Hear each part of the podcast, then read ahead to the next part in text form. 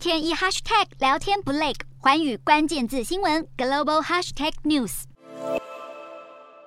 美国众议院议长佩洛西搭乘的专机，二号下午三点四十二分从吉隆坡出发，吸引数十万网友追踪他的航班轨迹，一度瘫痪飞航追踪网站。这架呼号 SPAR 一九的专机，先是向东飞行，穿过印尼上空。再向北转弯，沿着菲律宾东侧飞行，晚上十点四十三分抵达台北松山机场，飞行时间一共七小时一分钟，与普通客机的路线相比，兜了一大圈，多飞了将近三小时。二零一五年，美国前国防部长卡特曾经公开向中国喊话，称美国将在国际法允许的地方飞行、航行和行动，就连南海也不例外。但陪洛西这次的专机路线完全避开了南海危险区域，凸显华府还。是有顾虑到来自中方的威胁，也为了避免进一步激怒中国而格外谨慎。裴洛西抵达台湾后，展开不到二十小时的旋风式访问。不过，值得注意的是，台湾虽然没有被列入公开行程，